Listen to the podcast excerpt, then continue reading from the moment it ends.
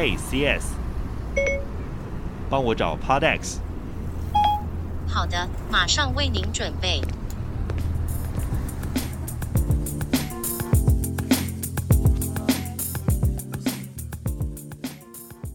Hello，大家好，你现在收听的是 Podex 杂志的 Podcast 节目，我是别叫我文青的雅雅。Podex 杂志呢是一个收录 Podcast 节目开箱，还有 Podcaster 访问以及产业相关讯息的线上杂志。那第二期杂志呢，我们其实邀访到有许多跟 Podcast 产业相关的平台哦，其中呢专门经营 Podcast 广告代理的月城南呢，当然也在这次的名单当中。我们马上就来欢迎执行长霍金。Hello，霍金你好。嗨，你好雅雅，还有各位听众大家好。对，听说讲本名好像大家。不认识嘛？要是讲你的绰号才认识，也不是绰号，就是英文名字。这是英文名字，对啊。然后现在跟大家分享一下，就是月城南这间公司，因为我们其实呃，如果有在 Podcast 群组里面的人都会知道。这一间公司，然后都会觉得他是广告代理商。月城南到底是怎么样的一间公司呢？他在做的事情有哪些？嗯，如果对于创作者来讲，其实我们比较偏向是业务代理商。简单来讲，就是很多的创作者可能呃，大部分是兼职在做嘛。然后你们应该也是，就是呃，你是创作者，但同时你也是可能这一个 group 的。什么经营者嘛？对，那你也要去想更多关于，例如说，哎、欸，钱怎么进来，广告版位怎么怎么设计或什么之类，那那个会影响到你在创造上面的产能。嗯，所以我们推出了一个服务，就是业务代理，就是呃，内容你来，业务我来。那你可以花你百分之百的时间在想节目企划，对，跟怎么去录更好的节目出来。但是你的广告版位的设计啊，或者是这些规划执行，呃，到结案，这所有的东西都会由月产广告这边来做。嗯，这样，所以呃，我们在过去的一年，其实花了很久的时间在呃，在在跟创作者之间接触，并且让他们知道说，呃，这东西是专业分工的一个概念。嗯，那目前为止在使用我们的服务的创作者，呃，这蛮多的。然后，呃，他们也都还蛮还蛮还蛮 OK 的啊。对于我们现在的分润方法啊，或是我们现在的执行状况，其实他们还算可以接受。那我们接下来就是要花更多时间去跟大家讨论，哎，我们还有没有办法可以去帮他做到更多的什么事情？嗯，对，所以其实，呃，我们的。客户其实有两端，就是一边创作者嘛，另外一边就是广告主。所以对于广告主来讲，嗯，没错，我们可能像广告代理商这样子，嗯、那我们会跟代理商跟就是直客直接去做合作。那从他们那边去做一些提案啊，Podcast 上面的一些广告提案，那他们会发给我们，我们再去转交给创作者。所以我们其实大概会有这两种身份。嗯。那我也很好奇，是你们大概从什么时候开始做这件事情？是有发现到说 Podcast 的市场是很有商机，才跳进来做这件事吗？我们刚开始其实不是 focus 在 Podcast 的市场上，嗯、就是这间公司其实成立于就大概去年五六月左右，就是二零二零年的五六月左右。对，那呃，当时候会切进来做 Podcast 的，我们从最源头开始讲是，呃，我在沙，因为我的另外一个身份是在沙塔娱乐的业务总监嘛。对，那当时候其实呃，在内容产业当中，我很常碰就碰到非常多。制作商就是看可能是 production house，嗯，或者他们就是办一些就策展单位。那他们看到沙泰娱乐有非常多，就是呃我们在整合线上跟线下的一些活动办的不错，对，所以他们就来询问，就是说，哎，我们有没有办法可以也帮他做制作上面的代理，或是业务上面的代理？嗯，因为他们也不是这么清楚到底在业务上面可以要怎么去卖啊，去规划啊什么的，就是这不是他们的专业。嗯，那当时候就有发现说，哦，这个。好像是一个可以协助的部分，可是我的产能其实有点爆炸，就是我没办法去协助到每一个人做到这样的事情，所以。呃，当时候就发生了一个呃很具体的事件，是我有一个朋友是一个摄影师，嗯，那他找了一个导演，还有另外一个算制片吧，就他们就几个人一起开了一间公司，像工作室这样。嗯、那他们就凑一凑，好像大概两两百多万，然后这些钱他们后来就去跟文化部也拿了一些补助，嗯，然后他们就想要拍一个迷你剧集出来。那他们的计划其实本来是为期大概三年左右，就他们第一年公司就倒了啊，对，就是现金流问题，就是他们没有去估算到，其实你有钱进来，那还是有现金流问题。要去嘎，对对对。那你会说他们不是个好的创作者吗？也不是，他们就不是个好的经营者啊，因为那不是他的专业嘛。嗯、所以当时候才发生发现说，对，就是内容产业里面，呃，遑论是这些导演啊、制片、电影啊、戏剧，其实都有这种问题。对，就是那都不是他们的专业。那他们在开公司，第一个会舍去的就是业务跟法务。嗯，可这两个是会让他们接下来最痛苦的。好，那当时候才会想到说，哦，好像玉山广告就是创这间公司是为了做一个业务咨询的服务跟法务咨询的服务。嗯、那呃，后来就是发现说，因为我身边刚好那个时候是 Firstory 跟 SoundOn 都有陆续来找过我，跟我聊过说，就是呃。其实，在谈沙塔娱乐的事情，聊一聊之后才发现说，哎、欸，其实他们也遇到一样的状况，哦、他们没办法把一些正确的资源放在正确的点上。嗯，那想到就是说，呃，我听到的一些问题，其实跟以前 YouTube 在发生的有点类似。嗯，那好像可以想到说，我们以前有这样的经验，可以移植过来帮帮忙这样子，嗯、所以我们就花了一点时间去尝试这件事。嗯，对，所以才一直弄到现在这样子。所以你本身应该是人脉很多吧？就认识很多广告主，对于新媒体是有兴趣的广告主们。嗯，我觉得人脉多这个倒还好，但我觉得可以想象的事情是，我现在合作非常多 Podcast 的创作者，其实他们看中的也是我在沙泰娱乐的经验。嗯，就是呃，沙泰娱乐确实在过往做的还行。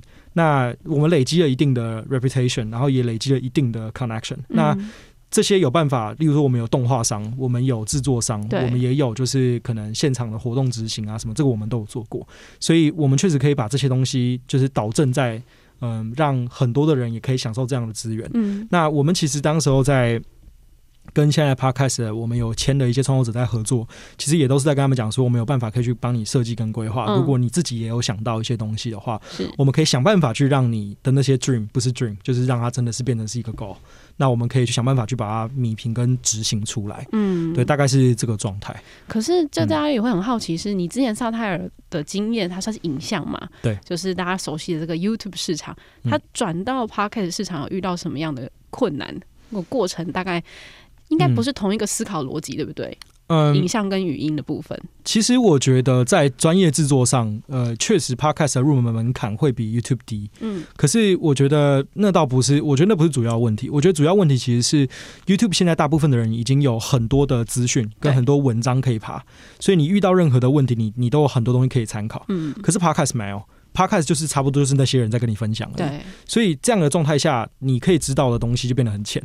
那在跟创作者沟通，跟在广告主的教育上面，要花非常久的时间，因为到我们现在这样子哦，就是我们已经做了一年多了嘛，在 Podcast 市场上面耕耘，就是还是有非常多广告主不知道什么是 Podcast，对，然后他还是不知道，就是我为什么要投 Podcast，就是在市场教育的这件事情上要花非常久的时间，然后呃，市场上的资讯来源也都可能不透明，或者是非常的破碎，那。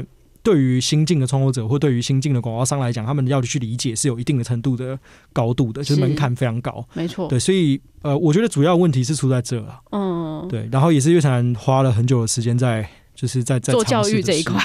对，我没错，我那天被被抢了，被被那个被我的股东问我说，你要去当教授算了，专门教大家什么是 podcast。你又不想赚钱呢、啊，你这种教学 你就去弄那个吧，这样。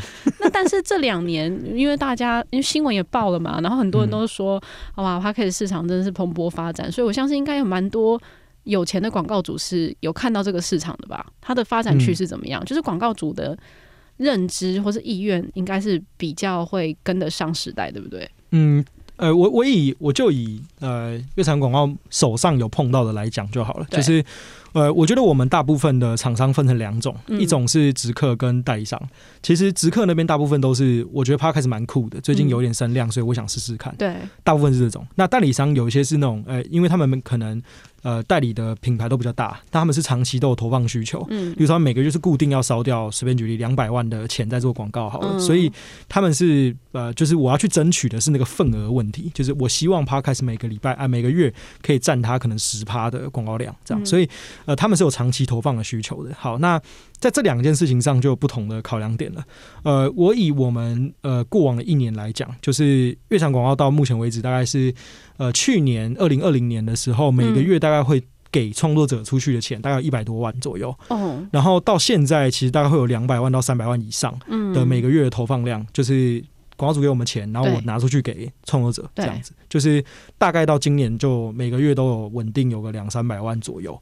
对，所以以趋势而言的话，大概就是。呃，大家确实有注意到 Podcast 市场，嗯，可是我们要花很多的时间去跟广告主沟通，为什么，嗯，就是要投放，然后你投放的好处有什么，嗯，我们也要花很久的时间去跟创作者沟通，说你要拿到这个钱，你有一定程度的责任，对，那这个责责任是呃履约，然后这个约里面有些什么样子的东西改更，然后我们去跟你更改里面的一些脚本啊、内容啊，你不能就是这么就是就是我想改就改，不改就不改，这样。就是。这件事情上花了很久的时间啦，但是投放趋势上面确实是，呃，我们呃想办法想要一直在创造更多投放 pass podcast 的 Mass 呃，就是 Must Have 的这件事情。嗯，为什么你一定要投放 Podcast？我们找了非常久，然后一直在研究这件事情啊。为什么？呃，其实就是媒体特性的问题，嗯、就是像。呃，你本身有任职在广播业嘛？对。那广播业好，我们就讲说，他可能现在收听人没有这么多，可是它不会被取代，嗯，因为它就是有独特的媒体特性的。Podcast 有一样的状况，嗯，你会说像呃，今年年初的时候，二零二一年年初有 Clubhouse 嘛？对。那 Clubhouse 当时候就有人说，哎，好像 Clubhouse 会取代什么 Podcast 啊什么的，也还没，就 nonsense 嘛，就是我们现在回头看，至少现在还没有发生。那可以。呃，注意到了一件事情就是说，呃，Podcast 有它一定的独特特性是什么？嗯、例如说像，嗯，YouTube 就是有它的视觉的，有视觉嘛，而且有很多观众确实在使用，它已经变成是一个日常习惯了，所以 YouTube 被取代的可能性就很低。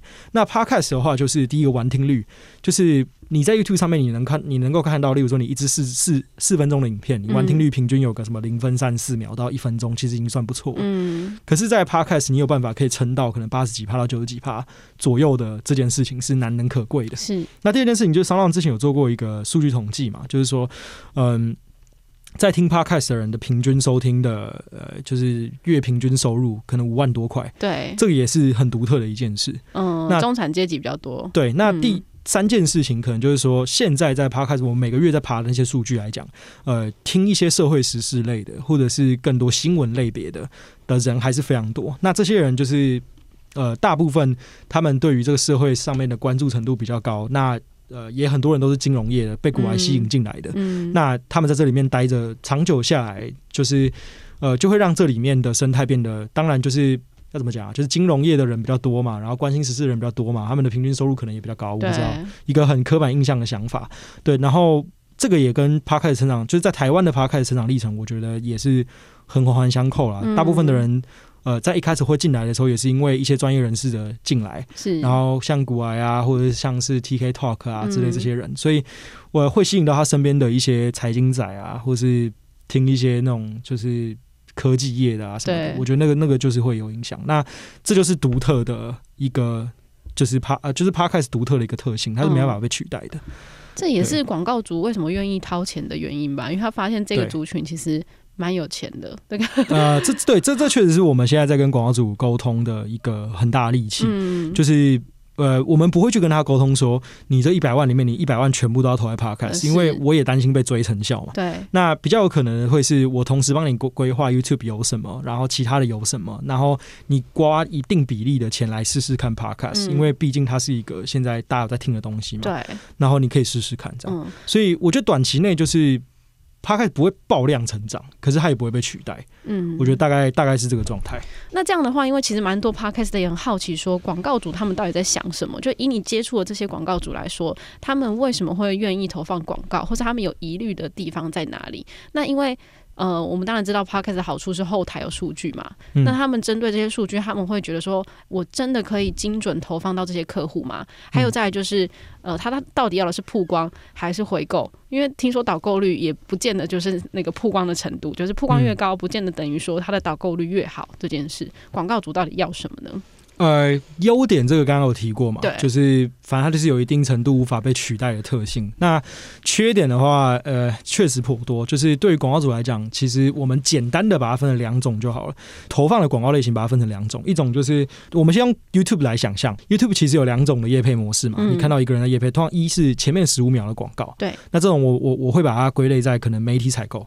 好，那第二种是节目本身，就是可能去做一些业配，这个创作者自己拿着那个东西说这个东西就是赞啊，然后帮他拍一个故事这种，嗯、这种我会把它就是呃分类在可能是偏内容一点，就是 content marketing 的部分，置入的部分。对，所以现在在 podcast 的状态是只有后者没有前者，嗯，他只有办法去找到创作者去做一个呃就是一定程度的植入，可是你是没有前面的那个 media buying 可以做的，嗯，那这样会遇到一个状况，就是成本太高。你在投放后面这个东西的 CPM，现在夸张的可能会有六七块到十块。嗯。可是我们都知道，你如果去投 YouTube 或是去投一些联播网好了，可能你成本零点七或一。哦，对对对，没错。对，所以你在用六，你在用六倍的钱去买效用不是非常高的广告渠道。嗯。遇到的状况这样，那在这样的状态下，其实就是拿 Podcast 跟 YouTube 跟其他，例如说 Blog 啊，或者是联播网啊，网站联播网，一比较就出发现，对，你一比较就会发现你没有那么好。对。然后你也你的使用者总使用者也没这么高，因为大概就是现在。台湾的 Podcaster 呃的 Podcast 收听人数活跃的活跃的听众，大概每个月都是六十八十万差不多了。嗯，所以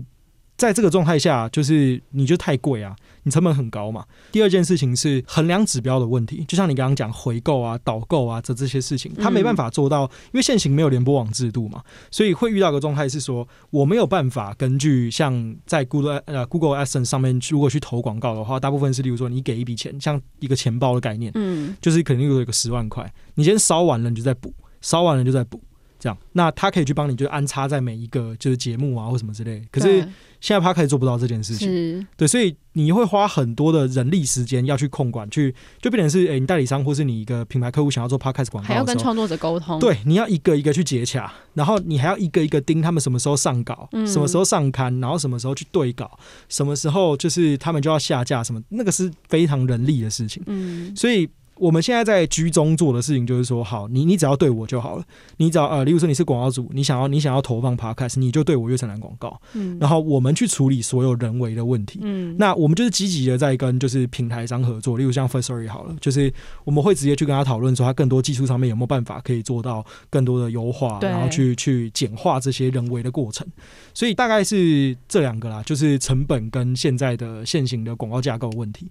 然后第三个可能就是就前景问题吧，就是他们也会很常问我们说，就是所以投 Podcast 到底有什么好处？对啊，市场到底真的会会被看见吗？对，就是会被看见吗？然后或者是说，因为 Podcast 毕竟是一个没有视觉的节目嘛，所以他们也会问说、嗯、啊，我这就是一个，比如说卖包包的啊，包包这种东西感觉冲动消费是要看到东西嘛，嗯、那我为什么不去投不去做 YouTube？我要做这个东西，嗯，对，就是 must have 的理由还不够多啦，嗯，对，我觉得大部分是这这三个点吧。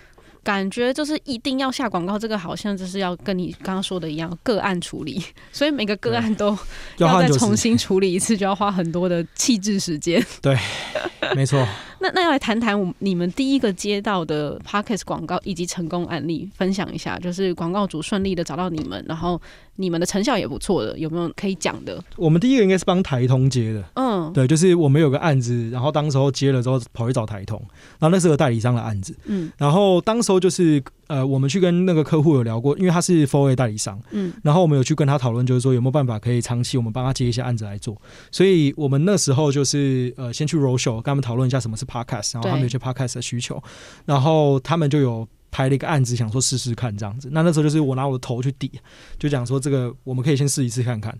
然后说拿你的面子去抵的意思吗？对，就是就是跟他讲说，就是我们就试试看嘛，啊，爆了就算了，这、哦、对你来讲也没有什么，也不是太大太多的钱，也不是太大的钱。对对对对，但成效确实是还不错，因为当时候确实是在 Podcast 的整个爆炸期吧。然后那个时候我记得应该是在去年蛮大概二零二零年在八九月的时候，就是大概花了一两个月的时间谈吧，然后到后面正式的去发这个案子这样子。嗯，哦，所以就是跟台通的合作，对，是跟台通的合作。但我们知道台通就是比较指标性的、啊嗯，一直都在前面的这几个案子。其实他不只是透过广告代理商，他其实可能很多客户直接看他的什么呃资讯，然后就自己私讯他，或者是寄信给他，对不对？也也是用这样的置入方式。我大概知道他们一集节目置入的费用其实也不低啦。但如果除了这样的呃比较大的指标性案例，你认为比较呃小型，或者是说还没有这么呃红的素人，可是他收听率可能也不低哦，可能是一万两万的话，这种的广告接洽案例你自己有吗？有非常多，哦，就是非常多。我可以分享两个，好，我分享第一个哈，就是因为我们是有在就是前创作者的嘛，就是有一些是我们专属代理的，哦、呃的客户。那像上节就是解锁地球就是，嗯，所以像我们接的刚好第二档就是呃那个案组就是这个这个好广告组不不不重要，对，创作者就是那些电影教会我们的事，教会我的事，嗯、女子健心事，嗯，跟解锁地球，嗯，对，那个时候我记得没有错，应该是。那个他们是做那个叫什么按摩枪的吧？哦，如果没有记错，你说产品是按摩枪？对对对对对，所以我们那时候就有想到说，就是呃，就第一个嘛，很简单，很直白，找健身类型的。那第二个是讲他会长途有劳累的这件事情的，旅行的，对，旅行的。然后也有想到就是说还有没有其他就是呃应用空间，然后我们就去设计了一个是说，因为。当时候的客户是他没有这么大的预算，嗯，然后我们通常会去跟客户呃沟通的事情是说，我们选有大的配着配小的，对，那我们让大的去带一些流量，好像经纪公司哦，大的艺人配小艺人，没错，就是小的话就是让他们可以有比较高的粘着度，嗯，因为他们打的群众比较窄一点点，嗯，所以你可以在小节目上面比较期待他有比较好的转单率，这样，然后才有当时候的这个合作，然后我们第一个认真就是有签下来，就是帮他做完全的业务代理的，就是解锁地球。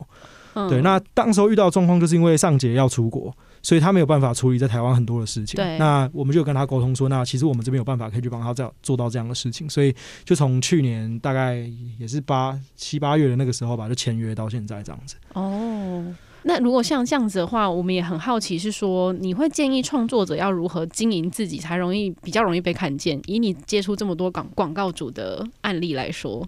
呃，我们之前在我们乐产广告自己的一个节目叫《为你解惑》上，其实有分享过这件事情。就是那个时候有呃有有有节目来询问我们说，要怎么让自己的广告的 package 可以做得更大。例如说，他就是觉得现在可能只有一千块的价值，他怎么把自己做到一万块？好，第一个当然你就好好把内容做好嘛，这个就是废话不用说。嗯，那第二个是因为还是有蛮多的呃，就是现在的广告商或是品牌主，其实会希望你有更多的曝光渠道。例如说，像是你有你。你有 You 呃，你有 YouTube，你有 Facebook，你有 Instagram 这种东西，各个社群平台对社群平台不同的投放，因为毕竟上面的每一个呃，你刚刚讲到可能像 Instagram 或是 Facebook 好了，他们的特性就都不一样。嗯，那你如果可以同时有这些东西的话，其实很有助于你就在报价上，或者是在呃，像我刚刚讲，假设今天客户问你说啊，你就是一个就是只有 Podcast 的东西，我要怎么让我的东西是一个视觉化的，我要被大家看到，例如说这个卖台灯的好了，嗯，那。你就可以跟他讲说，因为你 Facebook 上面会发文嘛，嗯、那你发文的时候有带照片，那你 Instagram 也可以去做转，就是。转连接的贴文，对，那这样子都有办法可以去说服，就是广告主说，哎、欸，你其实是有办法可以做到更多的，嗯嗯，对，大概大概这是个这是个概念啦。可是其实经营这个蛮困难的，因为他会做声音，不见得会经营社群平台。我觉得还是蛮白 case 的，就是每一个创作者我们会给的建议真的不太一样，但是那可能是一个想法。那例如说，我之前在节目上我举到另外例子，就是假设你真的是一直在讲爬山的，好了，对，你就一直开团去爬山呢、啊，就是。你根本不需要什么经营，直接实体活动，对，你就直接去爬山，然后你现场发给大家，例如说什么，这是卖能量棒的，你就是被送给大家，嗯，就是这个都是一个非常好的曝光，坦白讲，所以。我觉得真的是要蛮摆 case，说你今天这个创作者他的特性是什么，然后你根据这些特性能够去开发什么样的渠道，那我们才有办法可以给你建议啦。他们讲真的是这样子，嗯，反正就是 case by case 啦，有需要的就是去找月城南可以沟通一下，没错没错没错，就是找另外一个小助理帮你去处理后续很多琐碎的事情是非常重要的事。对，没错，就专业分工啊，真的。对啦，专业分工，因为刚刚其其实有提到说很多团队很会做节目，不一定会行销。这确实是蛮多团队会遇到的问题。那蛮好奇的是，呃，你自己觉得接下来的 Pocket 市场它会是成长型的吗？你说的是收听量的这件事情吗？对，因为这也有有有关系到说，呃，未来的市场广告量啊，还有大家会不会从这里面得到它的收入？其实它分成几块。第一件事情是现在的就是每个月的下载收听量嘛。就下下载量，这是第一个，就是到底有多少人在这个市场当中是活跃用户。嗯。第二件事情是，到底有多少节目在分这杯羹。对。第三件事情是，好，根据这以上来说，每个月到底有多少的广告投放量在这里面？嗯。好，那我先说以下载量这件事情来说，因为我们跟 Firstory 还有跟那个 Q Search 有在从三月开始，我们就一直有在每个月发一个就是台湾台湾 Podcast 的数据月报。嗯。然后里面有分析，就是每个月从后台去爬，就是呃。下载量成长，然后谁是成长速度最快的？嗯，然后谁是，例如说我们会分呃性别，就是例如说高度偏男性或高度偏女性的节目，嗯，它的分类排名。然后我们也有做就是总排名，我们也有做就是我们去分，例如说什么十八到二十四岁、二十五岁，就是年龄区间我们都会做。对，我们去根据每一个不同的呃，就是。研究目标去设计不同的呃，就是研究的报告跟章节，然后这份报告其实是我们每个月都会发给广告组的。嗯，然后我我们从上面的数据其实爬到一件事情是，从三月到目前为止的下载量是都一直在成长的。嗯，可是成长速度当然呃就有有趋缓的状况，就是它没有这么爆量成长了。就是从之前可能例如说跟去年相比，对我们以成量成长率来讲的话，就是之前可能例如说每个月都是个什么六十几趴成六十几趴成长啊什么，可大概就是从这三四个月开始吧，就是呃大概就是稳定都是什么二十二十十五二十十五这样，但是就是有慢慢趋缓。对，那我们可以判断，我自己心中判断的点是，我觉得台湾比起美国，另外的点是点与点跟点之间的交通时间太短，对，真的，对，所以你没有那么高的需求要去听 podcast。嗯、那在美国，你一个点跟一个点之间超远，所以你就会有，例如说你一听可能就是听很久。这样，所以我觉得这件事情会造成一个状况，是短期内我觉得不会有什么爆量的收听量成长，我觉得很难，就不太有什么动能。可是我当然呃，我们最近其实在研究，就是因为像蔡就是蔡总统，小英小英总统，对，我在想的事情是会有没有办法可以拉近更多本来不是在听 podcast 的人进来，就是我们也正在观察这个东西的数据。嗯，对，那反正下载量以我们的现在来看就是趋缓，但是不会有什么爆量成长，可是它还是在成长的。好，那如果以广告量来讲的话，就是。广告要解决，就是我刚刚上述有提过那些问题。嗯、那呃，它每个月的投放量就是要慢慢的去增加。嗯，这样。那以我们月产广告自己来说，就是有在增加，可是也是没有显著的增加。就是呃，我们遇到的问题现在就是要去找到市场上更便宜的广告商品。就是我们一直在研究有没有更低价的、低成本的方法，可以去让广告商参与跟测试投放，就是这个 Podcast 市场。哦，对对。那因为例如说，好，我们就讲。就刚刚讲 CPM 的问题哈，可能我们现在都知道啊，一个可能六块七块啊，那我们想尽办法就是去研究一个就是两块钱的，嗯，那他们才有更高的投投资，就是投投放意愿嘛，就是这这是个想法。那节目数也是，就是节目数每个月成长量还是很可怕，我觉得可能也跟就是做 Podcast 门槛没有那么高有关系。嗯，那现在在做的事情是我们积极的想要透过刚刚的我们说的那个新的就是。什么商品？对，然后去做到在这个市场上能够米平贫富差距的问题。因为我觉得目前我在市场上遇到，我没有爬，就是一个数据来看，就是嗯、呃，大概在呃三四个月前的时候，我们爬了一个东西，是我们发现前五趴，就是呃以 Firstory Hosting 的节目来说好了，嗯、就是。大概有百分之九十五的收听次数都集中在前五趴的节目里面，嗯、所以真的是贫富差距啊。对，所以所以收收听上面就已经有就是很严重贫富差距。对，那第二件事情就是到底钱被谁拿走了？因为我们都有一直在帮大家接广告嘛，所以我也可以很明白跟直白的说，就是。大部分的钱也是被头部创作者拿走了。嗯，那现在没办法去，我们要想要办法开一个更好的模式，是让更多人加入之后，你有办法养活你自己。对，那你才有办法去产出更多的内容，让这个市场变得越来越好嘛。因为你才有持续下去的理由。嗯，那以前很多其实。做 Podcast 也是淘金潮嘛，就想说，哇，那我就进来试一下，因为这成本很低嘛，我拿一个手机就可以录了。对。那他们可能做了几个月之后就不做了，所以像杰西他每个就杰西大叔那边每个月有在分享他的数据报告嘛。嗯嗯。其实我们都有发现，就是呃，就是停更的人越来越多。哦，没错啊。对对对，所以我们在想的事情就是有没有办法可以开发更多呃让大家也都可以赚到钱的方法，然后呃才有办法去有效让这个市场慢慢成长了。嗯。对，可是很难啦，就是真的耶。那那身为一个创作者，他到底收听数要多少的月听说他觉得嗯，我好像可以接个广告了，试试看，然后去找你们合作。他自己觉得，呃，坦白说，现在乐坛广告在做一件事情是，呃，我们在研究跟设计，就是，就是每一个收听数都有不同的就是收费机制。对。然后我们会去让整个市场的人都知道，说，就是你今天身为一个创作者来跟月产广告合作的时候，呃，你在什么样的趴，你在什么样的收听数就会收什么样的趴数，我们会去承诺你什么样子的，呃，就是服务范围，嗯，这样。那回过头来来讲呢，就是说你刚刚讲到怎么样子的下载数才有办法可以做，坦白讲真的是。个百种，我们有接过几百的哦。对，我们有接过，就是只有只有几百个收听次数的。对，然后我们有也有成功帮他接到广告，我们也接过那种就是数十万的也都有。对，那这个真的真的就是看业务的专业状况了。就是我们是一群很好的业务，对，所以我们可以看到你的产品，我们去判断说它可能可以怎么卖。但做节目不是我们的专长，嗯，就是那个是我们可能有在帮忙做的事情。可是。呃，就是真的是要看到东西，我们才有办法可以告诉你这个我没有办法可以卖。嗯，但我觉得乐产广告有一个好的啦，也是我在要求我们的人员要做的，就是如果做得到，我就会讲我做得到；做不到，我也会说我做不到。嗯，那如果我真的做得到，我也会告诉你，好了，我们可执行的办法可能有怎么样子。那呃，在过去一年一直在在意的都是客情关系。嗯，就是我在要求我们的业务。做任何事情的时候，我要求的不是什么，他数字上面一定要做到什么，就是有期待啊，就是说我希我我期待你可能这个月可以做到什么，可是我其实更期待他们的是能够让市场上的创作者跟广告商知道，就是 Podcast 市场的价值，嗯，跟你为什么需要业务来帮你好好处理这件事情的价值，因为毕竟我们就是做，比如像 consulting 嘛，就是服务业，对，所以我希望让大家更知道说为什么要把这东西交出来做，对，所以大概是这个状态啊。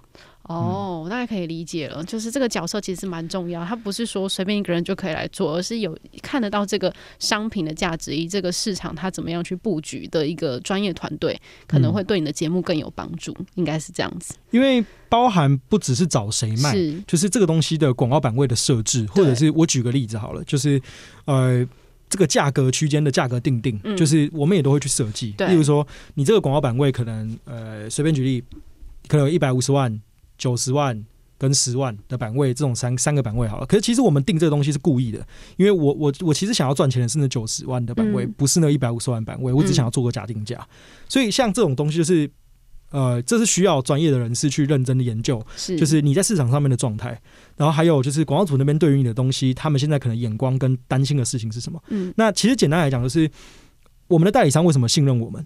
是因为每个月他确实有投放的需求，嗯，但是他没办法去研究现在一万四千多档节目，他做不到这件事情，所以他仰赖我们去研究这个市场。所以讲句简单一点的，就是月产广告每天花就是哇超多的时间在研究，就是 Podcast 市场在发生什么样的变化，爬一大堆的资料，拿一堆的数据，就是我们在这里面是有一定的专业的，就是我们看的资料就是比你多嘛，说实在就是这样子，所以那。大概就是这个状况，所以我们可以根据这些资讯去做出更准的判断。嗯，对，大概大概是这个状态。好，那刚刚其实有讲到说，其实你跟那个 Stanley 常常也有做合作嘛，这个 Firstory 常常在聊天呐、啊。你有没有期望之后的平台可以提供哪些更精准的数据？广告主应该很常这样跟你讲嘛。啊，可是我就只知道年纪，然后跟男女比例，还有没有更多？哦，我我觉得其实呃，第一个我先讲，就是我觉得 Firstory 跟 SoundOn 就是。呃，我觉得他们目前为止在经营平台上跟经营 hosting 上，其实都已经做的很不错了。嗯，但呃，我当然就是在站在广告主这边的角度在想，就是像我刚刚提的，就是有没有办法可以做到更多成本的衡量，然后有办法可以做到更大规模的投放。对，我觉得这个都是一个很重要的点，也是其实我们一直在跟 Firstory 跟 SoundOn 都有在谈的，就是我们有办法去开发更多的工具去做到这样子的事情。嗯，那另外一块就是说，因为你数据够大，才有办法去做分析，不然都是都是假的。对，所以。呃，我们现在想要做的事情是说，我们根据呃小规模的投放之后，拿这些东西做成规格化，然后接下来再规模化。那规模化才有办法商业化。我们想要的是这个状态，嗯、那才有办法去有有利于大家。那我也必须坦白说，就是大家图的东西毕竟不一样。嗯、就是呃，Firstory 现在在就是他在美国发行之后做的东西做的非常好，所以他们也毕竟花了很多的产能在做这件事情。其实我也可以理解。嗯、那 SoundOn 他们在就是并购之后，其实他们也花了很多的时间在经营更多平台上面的这个功能跟 feature，、嗯、所以我也可以理解说，嗯、呃，他们在功能开发上面，就是我说后台的这些维护上啊，或什么可能没办法花到百分之百产能去做这些事情，我也都可以理解。但呃，我其实也更希望的是，其他同业不是只有 hosting 的平台，也都可以更响应这件事情，去让这个就是让这个市场越来越好，因为不然大家都在分一个小饼啊，什么意义啊？呃，对啊，就是。这投放量就是这样子而已。那大家分下来，一一家也在分到好了，最多给你个两千万啦，那又怎样？嗯。而且大家大部分都是代理商在这里面。那你分到那个一两千万，你再扣一扣，你的毛利率，你毛利好，你很强，你可能可以做到四成。你营业费用再加上去，你就爆了，你根本赚不到什么钱。嗯。那没有意义啊。所以，呃，如果真的说要说开发什么功能的话，其实是。其实还好啦，但就是可以更。你觉得现在目前的已经算蛮完整的意思吗？我觉得其实现在呃，以 Firstory Pada 上面来讲的话，其实很多的东西算蛮完整的啦，嗯、只是就是要做更多的优化而已啊。嗯、就是例如说什么点击的栏位啊，长在哪边呐、啊，然后就是一些 UI UX 的设计啦。哦，对，比较多是那个。那另外一块就是呃，就动态插入式的广告这些事情好了，这就是功能上而已了。嗯，平台的功能上可以再多优化一些聆听阅听者的服务。对，或是比较针对广告主去设计的东西啦。确、嗯、实，确实，啊、像像可能像 Spotify 还有 Ad Studio 之类的东西，就是。呃，我们也希望可以看到更多这样子的的，的一些功能开发了。嗯嗯嗯，好。那最后有没有什么想要对广告主跟创作者说的？以悦城南的角度啊，我觉得对创作者的话，可能就是我觉得要多信任，多更信任代理商，跟多更信任广告主。就是呃，我觉得以我的角色来讲，就是市场教育很难，可是更难的事情是，当我们知道我们想尽办法想要，就我我不会想害你啊。说实在话，就是。嗯我说实在话，你有我有赚钱，你就一定有赚钱，对吧？那在这样的状态下，我也更希望说大家可以更 open minded，就是去多参考别人，然后多去思考怎么做，而不是一直盲目的看到前面，例如说股癌、台通、百灵果他们怎么样，你就觉得你应该怎么样。我觉得这是不对的，是就是那就是。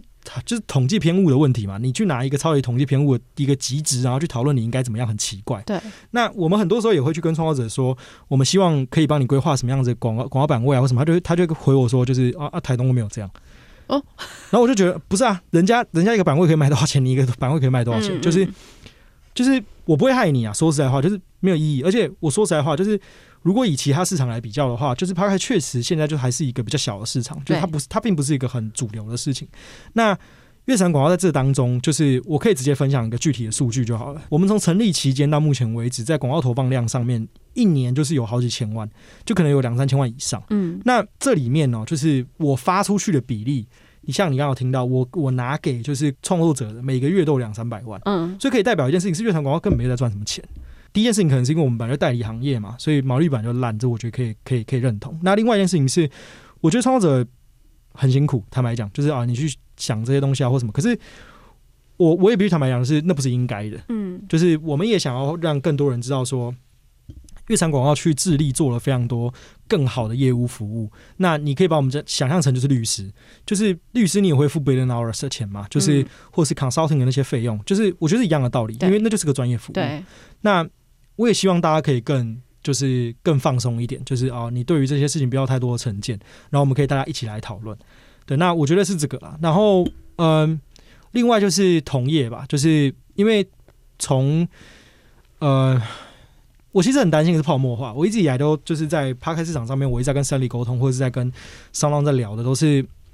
有多少可能的这个 Podcast 的产业破泡沫化？目前我觉得不会发生，可是我觉得很容易，就是账面价值跟实际价值对是不对的，没错。对，那这个是最可怕的原因，是因为人家会一直以为这个这个产业有在赚钱，可实际上里面是非常扭曲的，就是根本没有人怎么能赚到钱，然后越来越少的创作者在里面，我觉得这个是非常不好的状况，是个恶性恶性循环。那我也希望就是同业之间可以更去思考，就是说，好，你你今天公司品牌固然重要，赚钱固然重要，可是。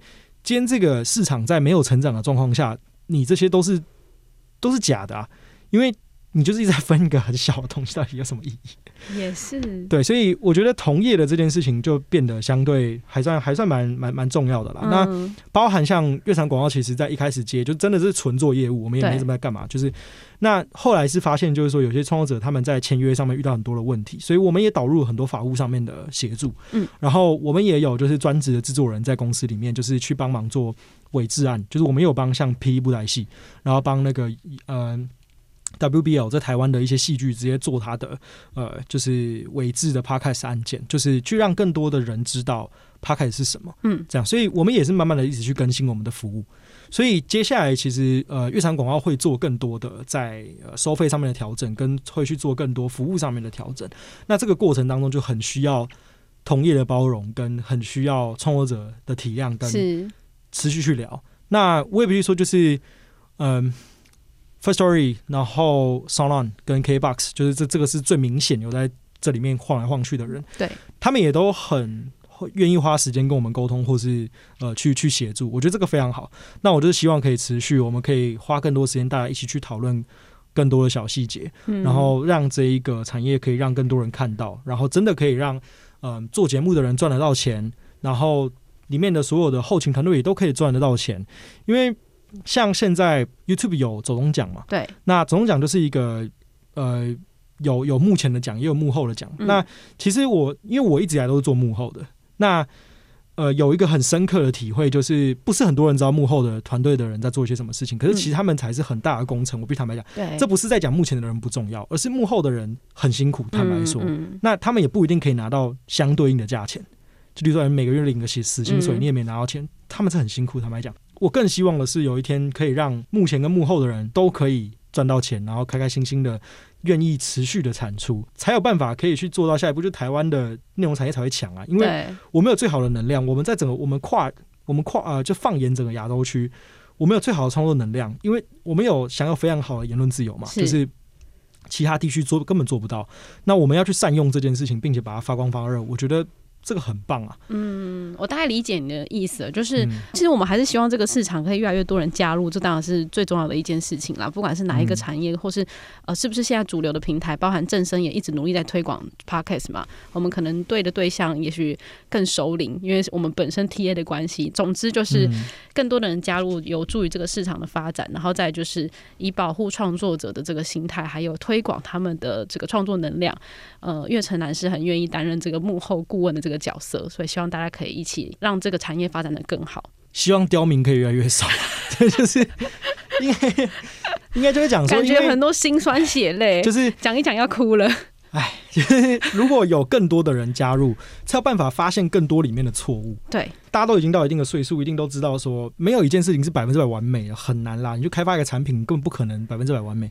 比较可能的状态是我们大概认知好了，有个八成，我们就丢出去了。嗯、然后大家一起来 try and error 嘛，然后就是哎哪里有问题我们就改，哪里有问题我们就改。可是你不要对这边就是放弃希望，嗯，就是你应该是提出问题。那 OK，我们从业人士大家一起来想办法调整，我们想办法去找到更多的。切角跟机会，嗯、然后带回来跟大家一起分享。没错，Podcast 还有非常多的发展的潜力。我前阵子有去另外一个杂志的专访，他有讲到，就是我分享一件事情是跟更多的渠道合作，例如说你跟 YouTube 或是跟更多电视圈啊、戏剧圈啊、动画圈有更多的协协作。嗯、我觉得那都是非常好的，因为那都是国外已经发生的案例，但台湾还没有的。那一个就是一个，叫什么时空推移理论，就是。嗯美国发生的事情在台湾可能就是过一阵子就会发生，对，所以现在在美国投放量，我每个月都会去拿美国的，就是官方的数据报告去看，说他们的那个广告投放量，现在 Podcast 已经是前三名以内的投放渠道，对，所以他们做了非常多不同的变化，跟做了非常多不同的呃，就是节目模式，我觉得那都是台湾的 Podcast 可以多参考的部分。那这就是台通，我觉得他们很厉害的地方，嗯，台通。呃，像晨晨，我有跟他聊过，就是他开始会去上很多综艺节目，然后他开始会去别人那边走走看看。除了就是他可以找到更多的题材以外，嗯、就是他也希望可以让更多的呃外界人士知道说，Podcaster 大概是怎么样的一群人。那你透过这些正向的沟通，才有办法去创造更多的东西，而不是大家都必走之争。就是哎、欸，我我很会哇，我我觉得我节目很棒啊，我干嘛跟你合作？然后什么的，就是。啊，就会就一直卡在那边了。我懂，我懂。啊、虽然是敬业，但是是要友好同盟的一个状态啊。就是就是竞合关系吧，我觉得是这样。啊啊、对，就是大家其实都要去想一件事情，就是你们就是竞争且合作嘛。那有办法可以除了你们 Podcaster 之间互相串联以外，有办法可以串联更大的东西。那那就是月产广告。说实在话，我们的我们的强项，那也都可以再跟我们聊聊看。然后，嗯、对啊，然后如果有些问题为你解惑，上面都可以听。虽然我们上次。上次办，已经上次录音已经什么五月了。五月、七月之类，为你解惑这个节目，大家如果有兴趣，可以上那个 Podcast 去找一下收听。他们有对于广告怎么下，然后创作者对于广告部分如果有疑惑的话，都可以听这个 Podcast 节目，顺便置入一下。今天也非常谢谢霍金帮我们分享了很多的案例，然后我确实我们对于广告这层面还有很多很想了解的。那如果你确实是真的有兴趣的话，你也觉得哎，我对于我未来的发展，希望在 Podcast 的收入上是有一些进步的，也许可以跟月城南来做讨论。非常谢谢你，好，那也谢谢大家，拜拜。